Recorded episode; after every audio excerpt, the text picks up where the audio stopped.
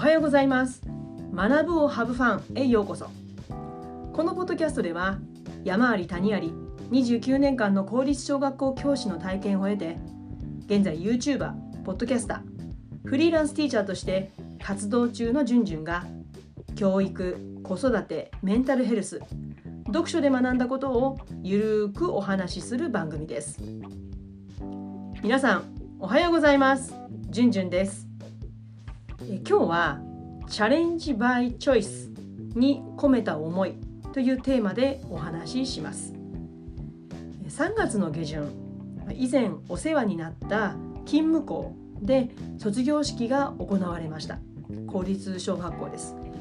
その時の卒業生は私が4年前に担任した当時可愛い2年生だった子たちの卒業式だったんですね。まあ私が勤めていた市の中では卒業式に過去の担任たちが昔からね電報を送るのが習慣なんですけれどもまあそれに従って私も今回送ったんですけれども、まあ、当時の同学年を組んだメンバーは皆さん現場で働く方ばかりなので代表で私がそのメッセージを作らせていただくことにしたんです。まあ、そのメッセージが今日のテーマ「チャレンジ・バイ・チョイス」なんです。えこのチャレンジ・バイ・チョイスの意味は挑戦への選択の自由ということだそうです。この言葉に私が出会ったのはちょうどこの子たちがえこの子たちを担任する数ヶ月前だったと記憶しています。ある教育書を読んでいました。その中にプロジェクトアドベンチャーという体験学習について書かれているところがあったんですね。まあ、以前からこう机上の教室の中だけの学びだけでは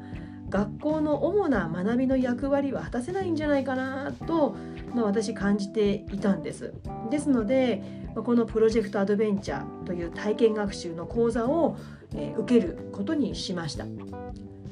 まその講座の中ではいくつかのキーワードが出てきます。その中の一つがチャレンジバイチョイスだったんですね。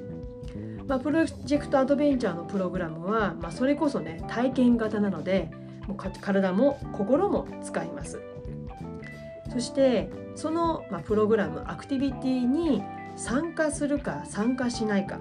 つまり挑戦への選択の自由が保障されているんですね。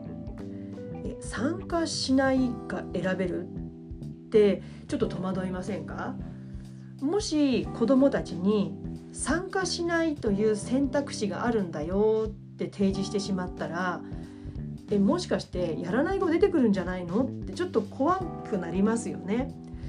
これ学んでいくうちに分かったのがいやそういうことじゃなくって、まあ、参加はするんですよ。だけどその参加のした仕方を選択できるってことです。つまりそこからねその場から去ってしまうということじゃなくってどのような方法でそこに参加するのかという参加の仕方が選択できる。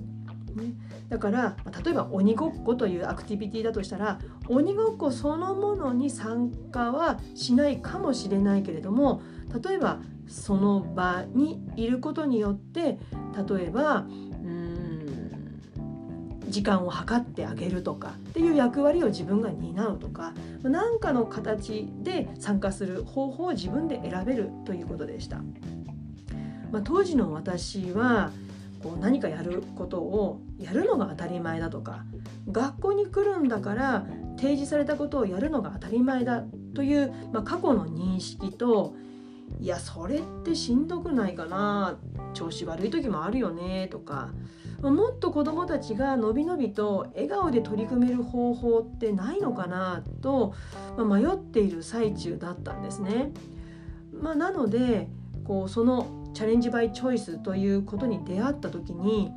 こう面食らう部分とそしてあこれってもしかして子どもたちにとってはこう何かに参加する時のハードルを下げてくれるでもこう自分のチャレンジが選べて少しずつこう選択する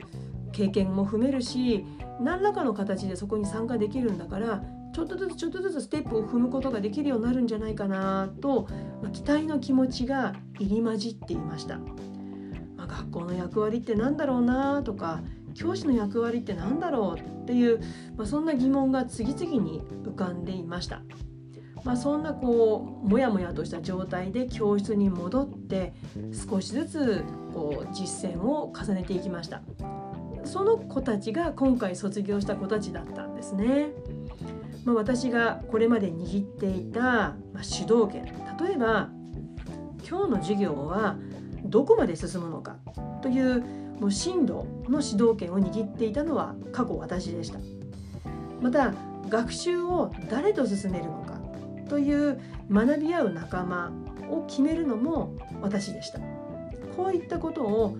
少しずつ子どもたちに譲っていって子どもたち自身が選ぶようにしていきました、まあ、当然全てがうまくいくわけはありません。あの自分でガンガン、こう選んでねやったってこうもう嬉しそうに選んで進めていける子もいれば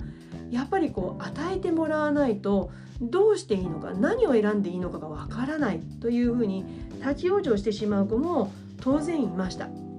まあ、2年生というね低学年えそんなの無理なんじゃないの2年生なんだからこうある程度お膳立てしてあげないと無理なんじゃないのっていうふうに思う部分も過去私もあったんですけれどもいややってみたら本当に子どもたちはもう楽しそうに本当にたくましく私の想像をはるかに超える姿を見せてくれました。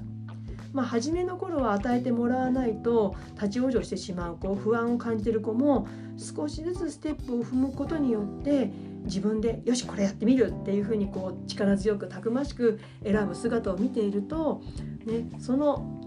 スタートは人それぞれだけれどもでも段階を踏んで自分たちで選ぶ楽しさ喜びを味わって主体的にこう子どもたちが進んでいく姿を見せてもらいました。まあ、私がこの子たちとの関わりで学んだことは教師の姿勢ですよね。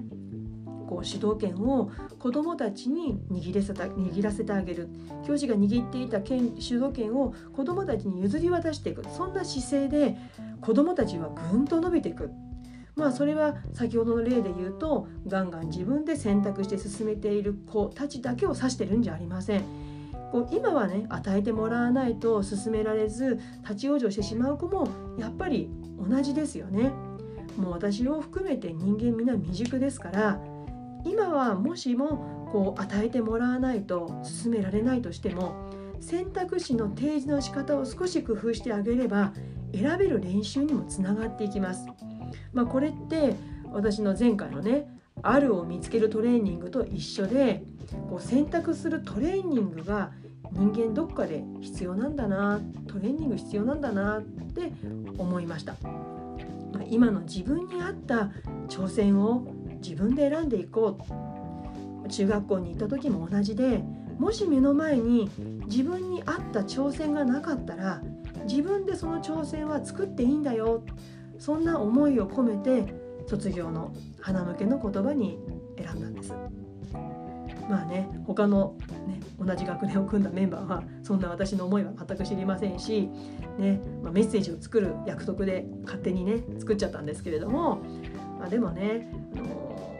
この思いが子どもたちに伝わったかどうかは分かりませんけれども、まあ、でもねどっかでチャレンジバイチョイスっていう言葉を卒業式の時に見かけてなんかこう頭の片隅でも置いてもらえたら何かの表紙にふと出てきたら嬉しいなと思ってメッセージに添えました。このメッセージの言葉文字は当時の音楽会で歌った「ライオンキング」のイラストの上に載せて学校の方に届けさせていただきました、えー、今日は「チャレンジバイチョイス」に込めた思いというテーマでお話をしました。この音声コンテンツはポッドキャスト学ぶをハブファン YouTube チャンネルじゅんじゅんブログで配信しています、えー、チャンネル登録よろしくお願いします、えー、登録していただけると月水金曜日の週3回更新のお知らせが届くと思いますので、え、通勤途中や家事の合間などにお聞きいただけると嬉しいです。またこの番組をお聞きいただいた感想や質問などもお待ちしています。YouTube のコメント欄に書き込んでみてください。また、え、Spotify からお聞きになっていらっしゃる方は自己紹介の欄に私のインスタグラムとツイッターの URL 貼っておきます。えお手数ですけれども、えフォローしていただいたりフォローしていただけると私の方にも分かりますのでそしたらつながって DM が送れるようになると思いますそこから質問や感想を送っていただけるととても助かりますそれでは次回のポッドキャストまで